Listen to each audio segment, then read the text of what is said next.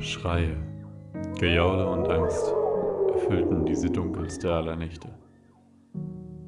Aus einem Gefühl heraus schritt ich damals vor die Haustür. Es war Luise, die verzweifelt und schmerzverzerrt aus tiefster Seele schrie und weinte.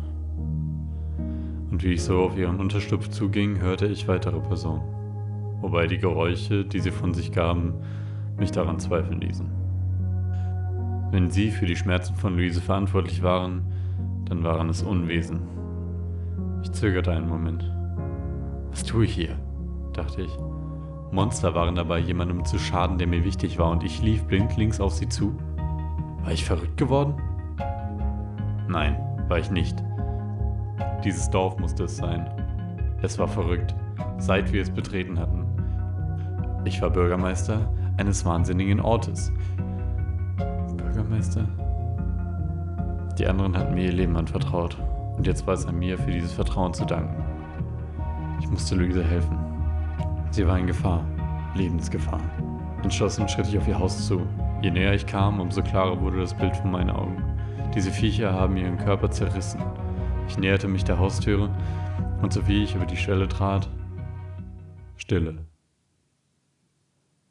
Außer den Leidenstönen des verletzten Mädchens war nichts zu hören. Ich ging die Treppe hoch und sah sie dort liegen. Ihr Brustkorb war weitestgehend offen, so dass ihre Eingeweide schon zu sehen waren. Zumindest die, die noch da waren. Diese Wesen haben sie nicht verschont. Nur Gott weiß, warum sie es verdient hatte, so zu leiden. Ich kniete mich neben sie und legte ihr ein sauberes Tuch auf die Wunden. Aus meiner Tasche zog ich die Flaschen, die ich in meinem Haus gefunden hatte.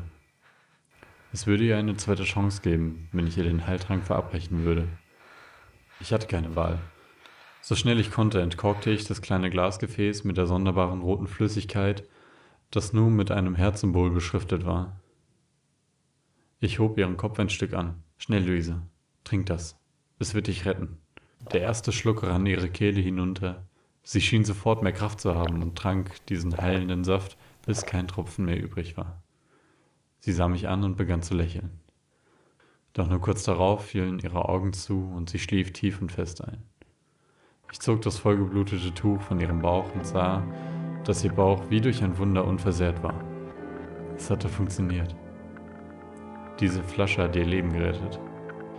Ich legte sie in ihr Bett, deckte sie sorgfältig zu, schloss die Gardinen, ging die Treppe hinunter und zog die Haustür hinter mir zu.